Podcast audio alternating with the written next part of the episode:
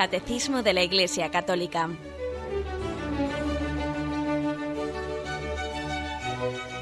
Un programa dirigido por Monseñor José Ignacio Munilla, Obispo de San Sebastián.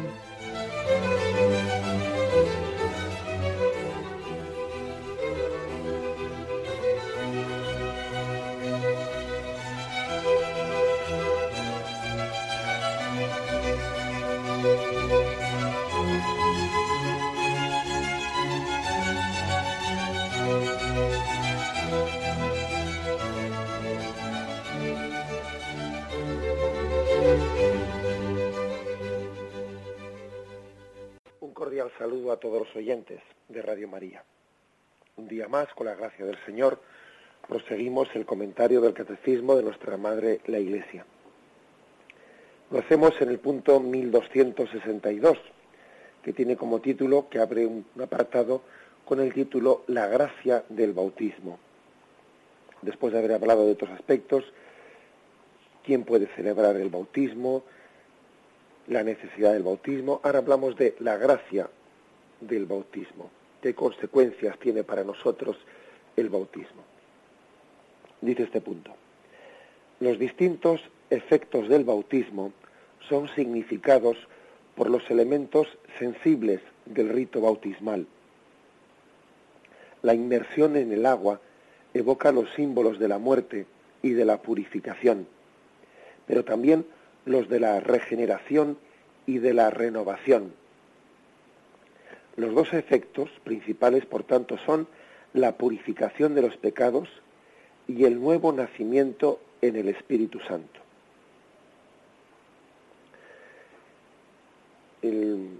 lo que aquí no se nos afirma es que, el, como todo sacramento decimos que son signos, signos que realizan lo que significan,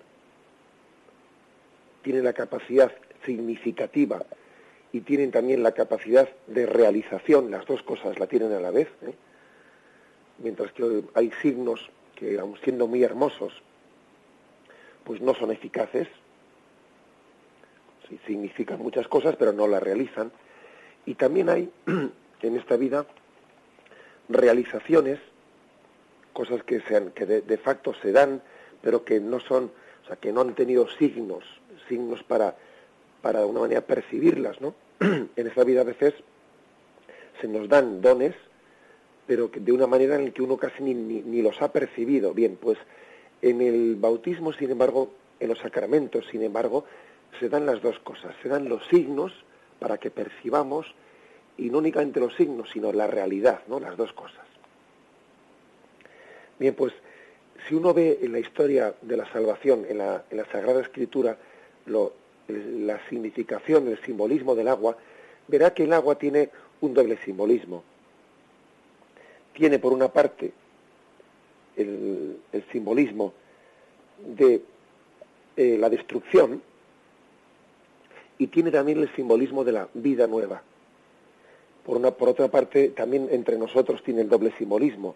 Nosotros el agua cuando, cuando el agua no está conducida, pues es un signo de destrucción, todos hemos visto en, televisión imágenes de, de, una inundación, de un río desbocado, eh, pues, bueno, pues de, un torrente que llega a ser mortal, ¿no?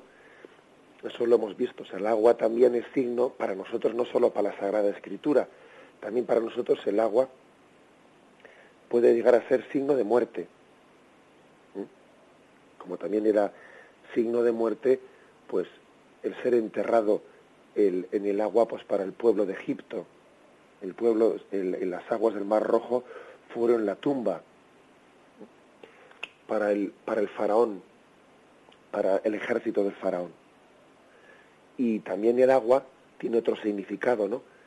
Eh, aquellas aguas que brotaban del templo, de la cual nos hablan los profetas en el Antiguo Testamento, eran aguas de vida. Allá por donde pasaba ese río de agua, brotaba, brotaban todo tipo de árboles, ¿no? Era un agua que allí por donde pasaba hacía brotar vida. Bueno, igual que para nosotros, ¿eh? el agua es algo verdaderamente deseado, donde no hay agua no hay vida, incluso nosotros casi hemos hecho equivalente la palabra agua a la palabra vida. Si no hay agua, no hay vida. ¿eh? Y también al mismo tiempo el agua desbocada, el agua no controlada, pues es signo de muerte. Tiene la doble significación, ¿eh? El, doble simbolismo está este. Pues lo mismo, esto es, es asumido por esta significación sacramental y se nos dice que la inmersión en el agua evoca el simbolismo de la muerte y de la purificación, pero también el de la regeneración y el de la renovación. En el agua queda enterrado el hombre viejo, queda destruido el pecado y renace de ella el hombre nuevo, el hombre transformado a imagen de Jesucristo. Son los dos efectos, efecto de muerte y efecto de mm, resurrección. Los dos significados y simbolizados en el agua. Se nos dan dos, dos textos para que lo meditemos. El primero, el que evoca el agua como el que hace del agua la evocación de la muerte, es el de Hechos 2.38, la muerte al pecado. Pedro les contestó, es la predicación, os pongo en contexto, es la predicación de los apóstoles, en los hechos de los apóstoles, después de que ha venido el Espíritu Santo, ellos comienzan a predicar y Pedro dice, convertíos y que cada uno de vosotros se haga bautizar en el nombre de Jesucristo para remisión de vuestros pecados y recibiréis el don del Espíritu Santo. O sea que el hacerse bautizar es signo de limpieza, de purificación, de remisión de los pecados. El primer simbolismo claro, pues, que tiene el agua es el de limpieza, el de purificación, el de destrucción del hombre nuevo. El agua destruye la suciedad. El agua em, tiene ese efecto purificador y además lo ha tenido en todas las culturas. También el, el judaísmo, el Antiguo Testamento y Jesucristo asumen el signo, que además es un signo muy evidente, ¿no? el signo de, del agua purificadora, esa que destruye la, la suciedad, esa que acaba con lo, con lo viejo y de la que renace algo nuevo. El primer sentido, pues, del agua del bautismo la destrucción del pecado. Convertíos, dice, dice Pedro, y haceros bautizar para remisión de los pecados, para purificación de tus pecados. Deja que el agua te limpie, déjate limpiar. Arranca, que ese agua arranque tu corazón de piedra y te dé un corazón de carne. Déjate purificar. Eh, hay un nivel de suciedad en el hombre que hace que nosotros no podamos limpiarnos a nosotros mismos, ¿no? que necesitamos una gracia exterior a nosotros para purificarnos. Es el niño que necesita ser lavado, el niño no se lava a sí mismo, el niño es lavado. Y esto es eh, algo importante, ¿eh? que el, agua mm, viene de arriba, ¿eh? el agua viene, viene de lo alto. Con lo cual ese ser lavado pues, supone que uno es sacado de un estado de postración en el que hubiese permanecido eternamente si no hubiese sido rescatado, si no hubiese sido regenerado, el agua viene de lo alto. Y solo como el niño, como el niño que es lavado, porque él no sabe lavarse, él no tiene la capacidad de, lavarse a sí mismo, ¿no? Uno puede tener una conciencia que le remuerda, sí, pero el hecho de que tengas una conciencia que te remuerda solo quiere decir que tú te laves a ti mismo. ese agua que destruye la suciedad, ese agua viene de lo alto, es el don de la gracia que se nos da para la remisión de los pecados. El segundo texto, que es el de Juan 3.5, eh, hace referencia a, la segunda, a la, segunda gracia del bautismo. La primera es la remisión de los pecados, la limpieza del pecado, y la segunda es la elevación. Jesús le respondió, en verdad, en verdad te digo, Nicodemo, el que no nazca de lo alto no puede ver el reino de Dios. Dícele Nicodemo, ¿cómo puede uno nacer de nuevo siendo ya viejo? ¿Puede acaso entrar otra vez en el seno de su madre y nacer? le respondió Jesús, en verdad te digo, el que no nazca del agua y del espíritu no puede entrar en el reino de Dios. Lo nacido de la carne es carne, lo nacido del espíritu es espíritu. No te asombres de que te haya dicho, tenéis que nacer de lo alto. Así pues, el bautismo tiene una segunda significación, que es el nacer a una vida nueva. Por una parte, el primero hemos dicho que es destruir el pecado, acabar con la suciedad, ¿no? Pero el segundo es nacer a una vida nueva. En, la, en el tratado de la teología que habla de la gracia, de la gracia de Dios, se suele distinguir entre lo que es gracia sanante y gracia elevante. La gracia sanante es el don de Dios en cuanto que nos limpia. La gracia elevante es el don de Dios en cuanto que te eleva a una dignidad que antes no tenías. La gracia elevante es aquella que nos hace hijos de Dios, aquella que nos dignifica, que nos introduce ¿no? en, el, en la intimidad de Dios. La gracia sanante no, no llega a tanto. ¿eh? La gracia sanante es la que nos, nos limpia, pero sin necesidad de tener que, elevarnos para ello. ¿eh? Por lo tanto, es más la gracia elevante que la gracia eh, santificante, ¿no? O mejor dicho, que la gracia sanante. Es más, porque podíamos haber sido limpiados sin que hubiésemos sido elevados a, a esa a esa dignidad de ser hijos de Dios. Dios nos podía haber limpiado y habernos dejado como estábamos, ¿no? Pues eh, en, el, en el paraíso terrenal. Nos podía haber vuelto al paraíso terrenal, pero es que ha hecho mucho más. No solo nos ha limpiado, es que encima nos ha llamado una vocación muy superior a la que teníamos antes de haber pecado. Eso ya no solo es una gracia sanante, es que es mucho más estamos ahora mm, destinados a una intimidad que Adán y Eva ni soñaron siquiera en el paraíso terrenal. Porque ya no es una felicidad, pues, en este mundo, sino es una felicidad en la intimidad de la Santísima Trinidad. Bien, y este segundo, este segundo aspecto, que es no solo el sanante, sino el elevante, es el que subraya este texto de San Juan.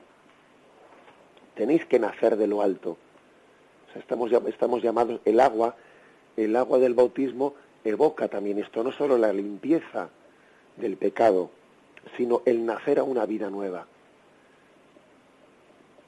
Igual que el agua simboliza pues la vida, igual que el agua simboliza, pues es totalmente necesaria para que pueda brotar una planta en medio de, del desierto, así también el agua en el bautismo está simbolizando el nacer a una vida sobrenatural que antes no había en el hombre.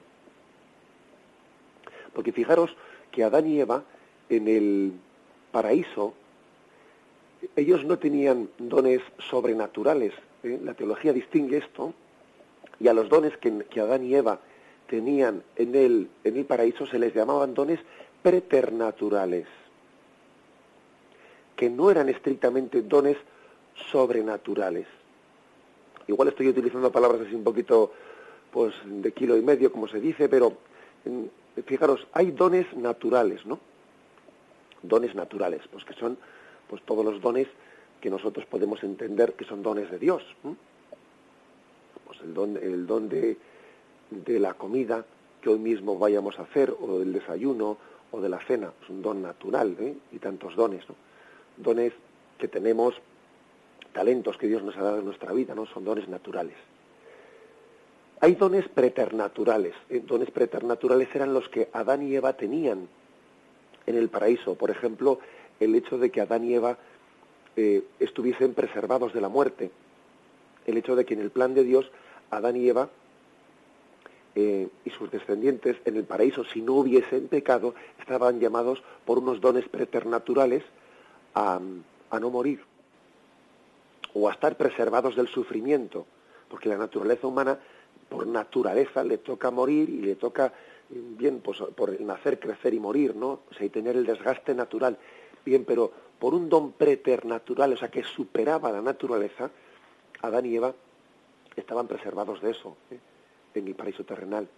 Bien, pero es que hay una cosa que es mucho mayor que los dones preternaturales, que son los dones sobrenaturales.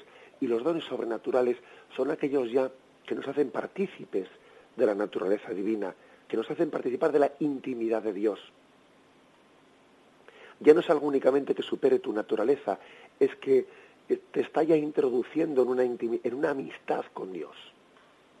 Porque uno puede estar preservado de, pues por un don que supera la naturaleza, puede estar preservado de la muerte, como era el caso de Adán y Eva, pero de ahí a tener una intimidad con Dios que te introduce en el seno de la Santísima Trinidad, eso ya es otra cosa. Eso es un don sobrenatural. Entonces, no resumiendo, pues hay que decir que el agua, el agua en, este, en esta segunda significación, significa una vida nueva, una vida sobrenatural, una vida de hijo de Dios, de ser hijos en el Hijo, de participar de esa condición que tiene Jesucristo en su relación con el Padre y del Padre en su relación con Jesucristo. Es que esto es otra cosa. Y entonces, he aquí de una manera resumida, y en estos dos, en estos dos textos de Hechos 2.38 y Juan 3.5, he aquí resumida los dos signos del agua. El signo del agua como que, limpia, que acaba, que destruye la suciedad. El agua, el agua como destrucción, pero claro, destrucción de lo malo. Destrucción de lo malo. Y el agua como regeneración a una vida nueva, como nacimiento, como, como algo nuevo, de lo cual brota, de lo cual nos une ¿no? con una vida sobrenatural. Son estos dos, estos dos significados. Vamos a, meditarlo brevemente y continuamos enseguida.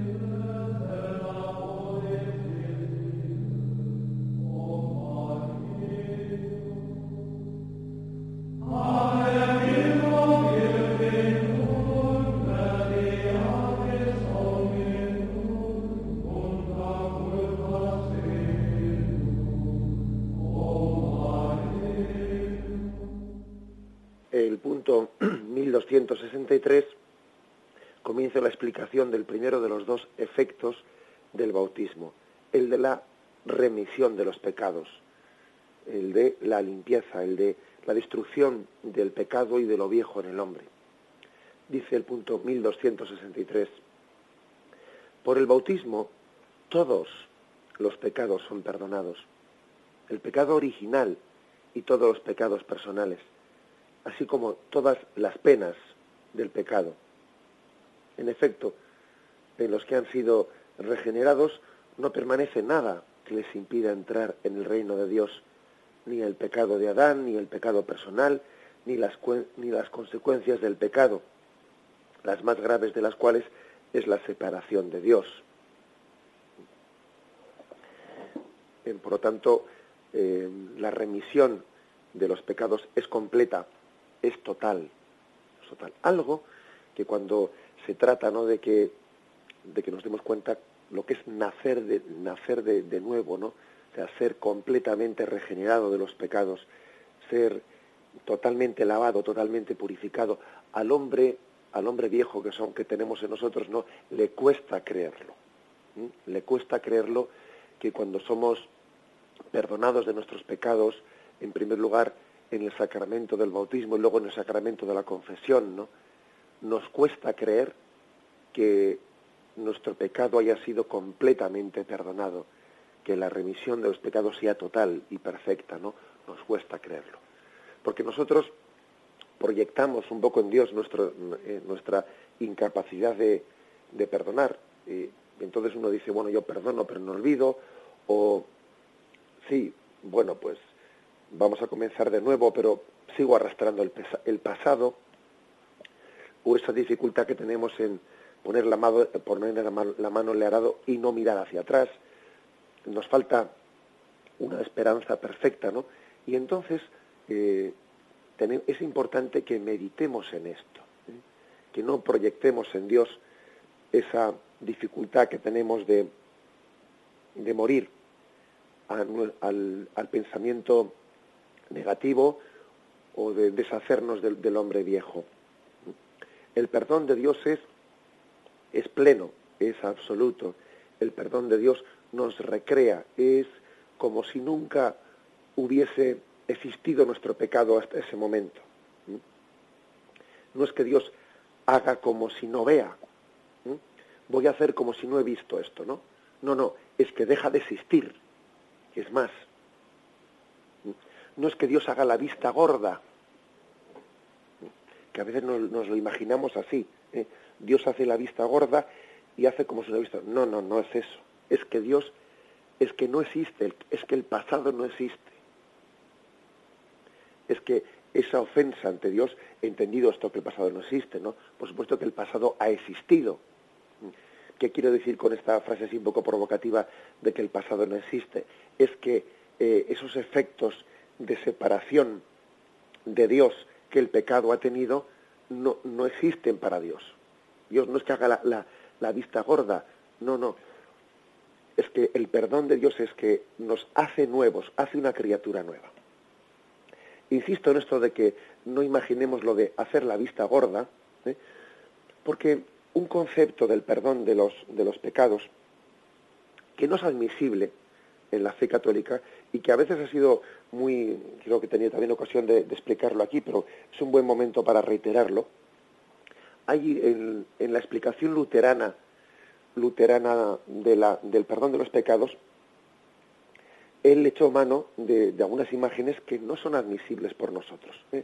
La imagen de que Dios no nos imputa el pecado, ¿eh? es decir, no te lo, no te lo, eh, no te lo está atribuyendo, hace la vista gorda y no, no te lo va a atribuir. Es como, por ejemplo, Lutero llega a poner un ejemplo, el ejemplo de que hay un montón de estiércol que está en el campo y entonces eh, nieva y al nevar la nevada tapa perfectamente ese montón de estiércol. Así, así sería para Lutero, eh, él describe con esa imagen la justificación de Dios. Dios por su misericordia tapa nuestra, eh, nuestra porquería. Y entonces Él ve por su misericordia la nieve y no ve el pecado que está dentro. Esa imagen no es aceptable para nosotros.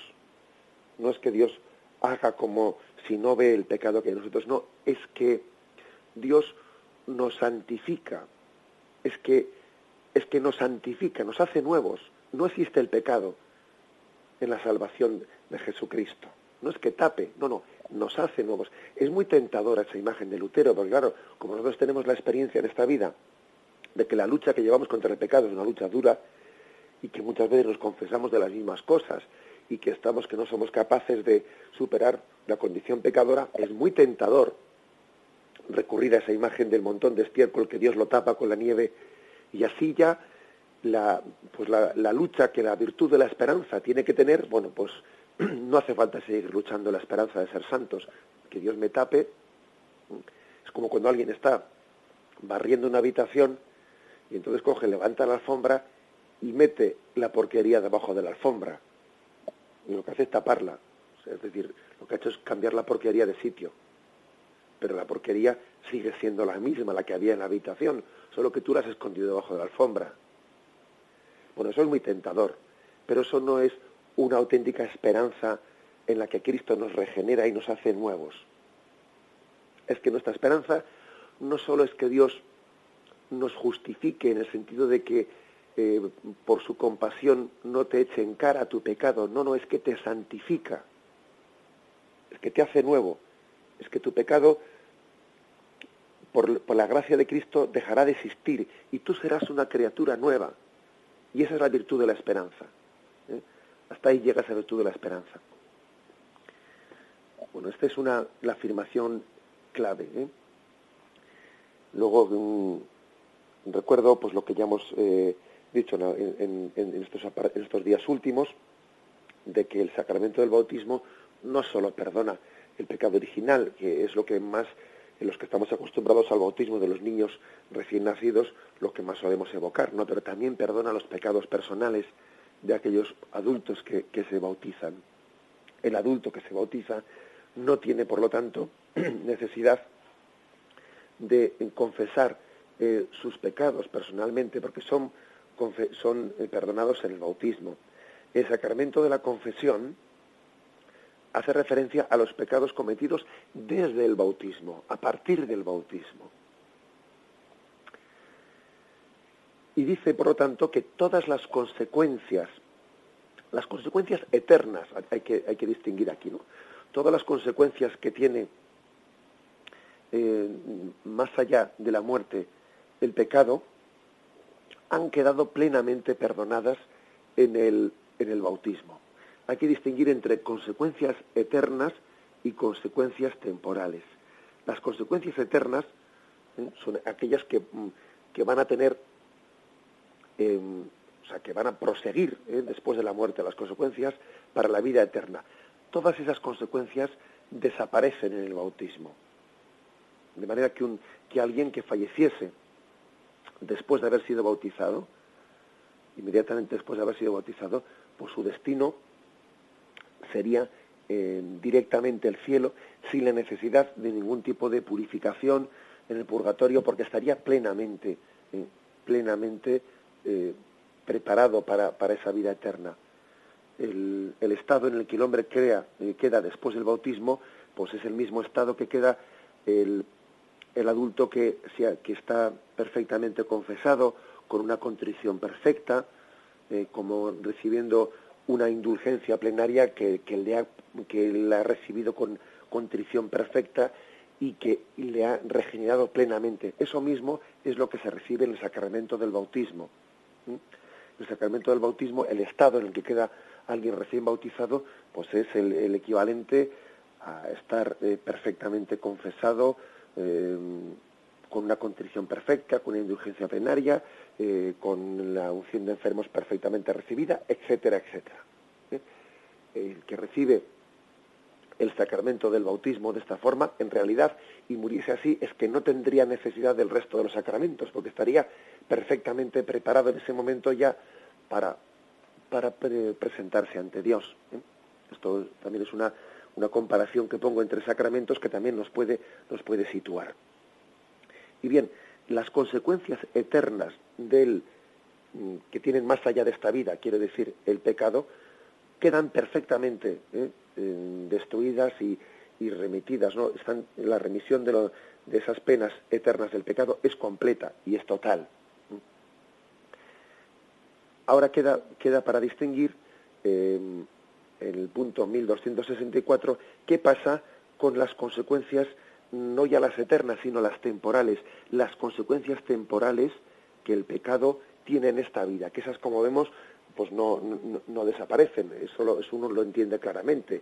Si, por ejemplo, uno ha tenido, ha tenido un, pues el pecado de, de ser eh, alcohólico y ha creado una serie de hábitos en su vida, y si se ha confesado con una con una, o se ha bautizado, ¿no? se ha bautizado y, el bautismo le perdona perfectamente todos los pecados y tiene una remisión perfecta de todos los pecados, pues no tiene eh, aquí el pecado de, haberse acercado a las drogas o, al alcohol. Eh, en cuanto a las consecuencias para la vida eterna, ha sido perfectamente perdonado. Ahora bien, eso no quita que las consecuencias para esta vida continúan.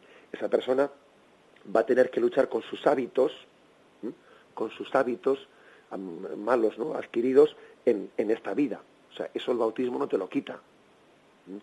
El bautismo tiene un efecto sobrenatural, pero no, tiene una especie, no es una especie de magia, magia que, que te evite los efectos que el pecado tiene para esta vida. ¿eh? O sea, eso es otra cosa. ¿eh? El bautismo tiene un efecto sobrenatural, pero no es una especie de medicina mágica natural en esta vida. ¿eh? El bautismo te da la gracia sobrenatural, pero respetando las leyes de la naturaleza. Bien, ahora vamos, esto es lo que vamos a desarrollar ahora, pero primeramente vamos a hacer un momento de reflexión y nos adentramos en esto.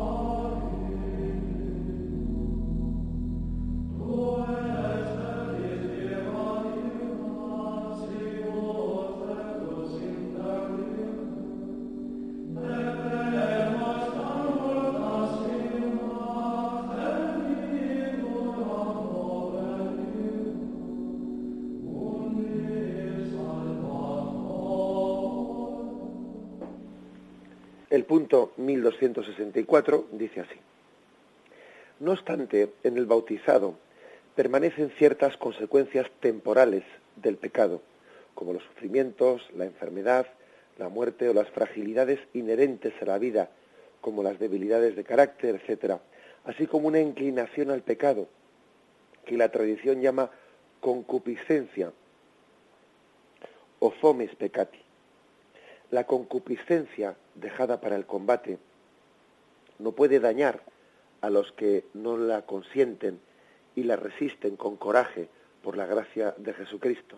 Antes bien, el que legítimamente luchare será coronado, ¿eh? dice el concilio de Trento. O sea que, como hemos dicho antes, distinguimos entre consecuencias eternas y consecuencias temporales. Las consecuencias eternas son plenamente ¿eh? borradas por el bautismo. Cuando alguien ha sido bautizado, él es una criatura nueva. ¿eh? Y si en ese momento muriese, como hemos dicho, estaría totalmente introducido pues en la, en la vida sobrenatural en el seno de la Trinidad, en lo que, lo que llamamos el cielo. Bien, eso es una cosa, pero otra cosa es que esos son los efectos sobrenaturales del sacramento del bautismo, que no son magia, ¿eh? Y, yo, ¿qué, quiero decir con eso de que no son magia? Pues que el efecto del sacramento eh, no cambia las leyes naturales, lo que hace es dar un don sobrenatural, pero las leyes naturales no las cambia. Y claro, si tú tienes un mal hábito de tendencia al alcohol, pues con ese mal hábito tienes que luchar, por supuesto. ¿eh?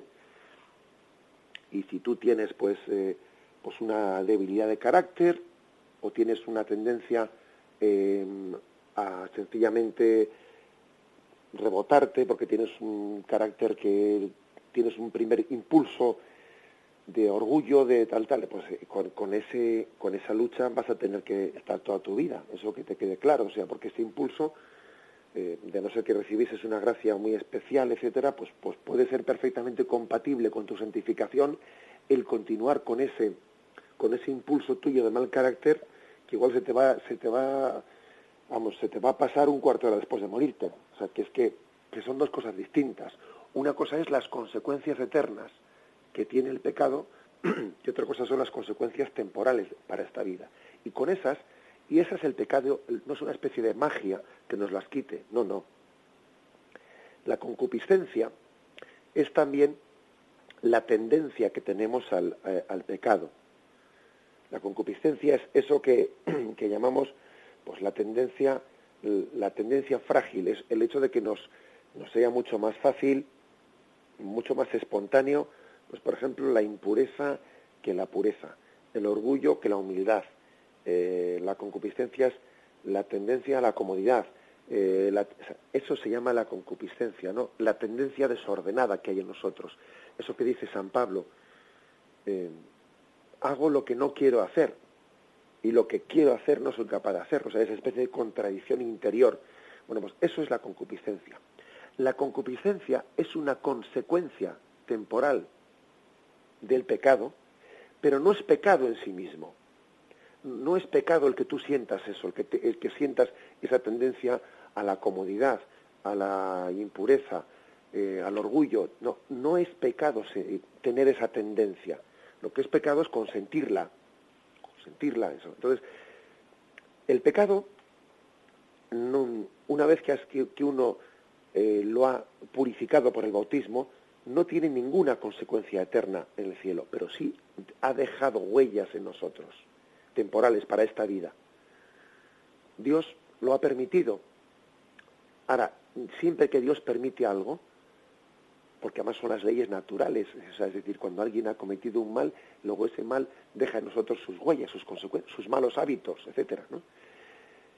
Dios ha, permitido pues que eso sea así por la propia ley eh, psicológica, por la propia ley eh, natural, ¿no? Pero lo ha permitido integrándolo también en su providencia. Y la providencia de Dios es que esa concupiscencia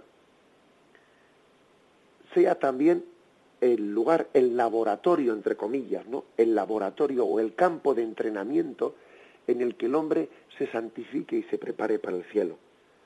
Porque el, el Señor no nos deja abandonados a nuestras fuerzas, en la lucha contra esa concupiscencia, sino que el Señor nos da su gracia para que nos fortalezcamos en el combate.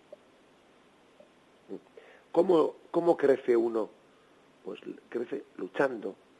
Al final, por lo tanto, la tentación es providencial en el que ama a Dios. Porque cuando alguien lucha contra corriente, se fortalece. Se fortalece. ¿eh? Eso es así, sí. Imaginaros qué pez tiene más fuerza, el que nada a favor de corriente o aquel que nada en contra de corriente. Pues sin duda alguna el que nada en contra de corriente. Es un pez más sano cuya, eh, cuya carne es más sabrosa, pues porque no, no se ha dejado arrastrar por la corriente. Bueno, pues eso mismo podemos traducir esa imagen a la vida a la vida espiritual y nos damos cuenta que Dios ha permitido ha permitido que nosotros seamos eh, santificados en esa lucha contra la concupiscencia y en esa lucha contra las consecuencias temporales que el pecado ha dejado en nosotros. Malos hábitos, malas inclinaciones, pero el hombre, sin embargo, está llamado a tener una santa rebeldía. ¿Y qué es la santa rebeldía? Pues la santa rebeldía es aquella que, que dice, yo no voy a hacer pacto, no voy a pactar con, con esta concupiscencia voy a estar en permanente estado de guerra eh, frente a ella. Sin perder la paz, pero sin hacer las paces. Sin perder la paz, que es importante, porque a veces cuando uno ve que está siempre que tiene las mismas tentaciones y dale que te pego y dale que te pego y este carácter que no puedo con él y estas salidas orgullosas que tengo y, y dale que te pego, pues uno mm, tiene el peligro de perder la paz quisiera ser eh, definitivamente distinto, quisiera cambiar de tentaciones, quisiera cambiar de tal, ¿no? Mucha gente suele a veces cuando se acerca al sacramento de la confesión se queja apenada, ¿no? De que, de que esté siempre luchando con lo mismo y siempre luchando con lo mismo. Y yo a veces un poco así en tono, en tono de humor le suelo decir, mira, eh, casi mejor no tener tentaciones nuevas, ¿eh? Porque cuando uno tiene así, tiene novedades así fuertes en el sacramento de la confesión, Dios mío, suele ser generalmente para mal. Casi mejor no tener eh, pecados nuevos o tentaciones nuevas. Aunque te quejes de tu rutina, aunque te quejes de, de estar luchando con lo mismo. Bueno, mm, bendice a Dios por esa perseverancia y pídele el don de la perseverancia, de no cansarte nunca de estar comenzando siempre. O sea, así de claro. Eh, por lo tanto, hay que decir sin perder la paz, pero sin hacer las paces, ¿no? Y ese es, ese es nuestro escenario, nuestro escenario de santificación en el que Dios nos ha, nos ha diseñado, nos ha, Él ha pensado desde toda la eternidad este, este estado en el que Dios en su providencia es capaz de integrar las consecuencias que el pecado ha tenido en la vida temporal para que sean instrumento de santificación para nosotros, para que la concupiscencia, que la intención de Satanás era, era pues eh, la forma de hacernos caer, sea utilizada por el Señor como el instrumento de santificación. Aquel que es tentado en la lucha contra la tentación es, es fortalecido, es fortalecido. Si para Satanás la tentación era su esperanza con minúsculas, la tentación para, para Yahvé, para la providencia de Dios, es la esperanza con mayúsculas. Se nos ofrece aquí un texto, este, esta cita del concilio de Trento, la concupiscencia dejada para el combate no puede dañar a los que no la consienten y la resisten con coraje por la gracia de Jesucristo. Antes bien, el que legítimamente luchare será coronado. Y aquí se nos está haciendo referencia a 2 Timoteo, capítulo segundo, versículo 5. Dice, tú pues, hijo mío, mantente fuerte en la gracia de Cristo Jesús. Y cuando y cuanto me has oído en presencia de muchos testigos, confíalo a los hombres fieles, que son capaces a su vez de destruir a otros. Soporta las fatigas conmigo, como un buen soldado de Cristo Jesús. Nadie que se dedica a la milicia se enreda en los negocios de la vida, si quiere complacer al que le ha listado. Y lo mismo el atleta no recibe la corona si no ha competido según el reglamento. Que aquí San Pablo describe, describe eh, esta, la vida cristiana como una milicia, como un combate. La vida cristiana es milicia, que quiere decir que hay que luchar, ¿eh? que hay que luchar. Es, que este aspecto, este aspecto estético, mm, pues se nos ha olvidado. ¿eh? A veces hacemos una imagen de la vida cristiana en la que nos olvidamos de que estamos en permanente lucha. Y hay de aquel que hiciese las paces, ¿no? Hay de aquel que describiese la vida cristiana, no, es que aquí lo importante es vivir en paz, en la paz de Dios, y entendiese esa paz de Dios eh, bueno, pues como lo contrario a esta milicia. No, no, la paz de Dios se da precisamente allí donde hay una lucha militante contra el pecado, donde uno no hace las paces consigo mismo. Consigo mismo quiere decir con su pecado. Estar en paz, pero sin hacer las paces con nuestro pecado, contra esa tendencia que tenemos hacia el pecado. Viviendo un equilibrio que es importante, porque no se trata de ser un angustias, como se dice, un angustiado, pero tampoco se trata de ser pues un relajado. Ni ser una persona angustiada en la vida espiritual, ni ser una persona relajada, sino que alguien, sino que estamos todos llamados a vivir en confianza con el Señor, en paz, en alegría, pero luchando sin hacer las paces con nuestro pecado. Las dos cosas son importantes. ¿eh? Creo que entre ese doble extremo, el extremo de ser una persona eh, angustiada, escrupulosa, em, bueno, pues que no, que no tiene paz en su vida espiritual, y el otro extremo, de ser alguien em, relajado, acomodado, inconsciente de, de, lo que son las tentaciones en la vida, bueno, pues las cosas como son, tenemos que buscar ese equilibrio de aquel que vive en paz, pero sin hacer las paces con su pecado, sino en permanente lucha y en permanente combate. Bien, dejamos aquí el comentario de estos, de estos tres puntos que hemos hecho hoy, del 1262 al 1264. ¿eh? Tienen como título, bueno, pues la gracia del bautismo, la remisión de los pecados, que es el primer aspecto. Dejamos para mañana el, segundo aspecto, que es el de la criatura nueva, ¿eh? el segundo de los efectos que tiene el bautismo para nosotros. Concluimos ya con la bendición de Dios Todopoderoso. Padre, Hijo y Espíritu Santo, descienda sobre vosotros. Alabado sea Jesucristo.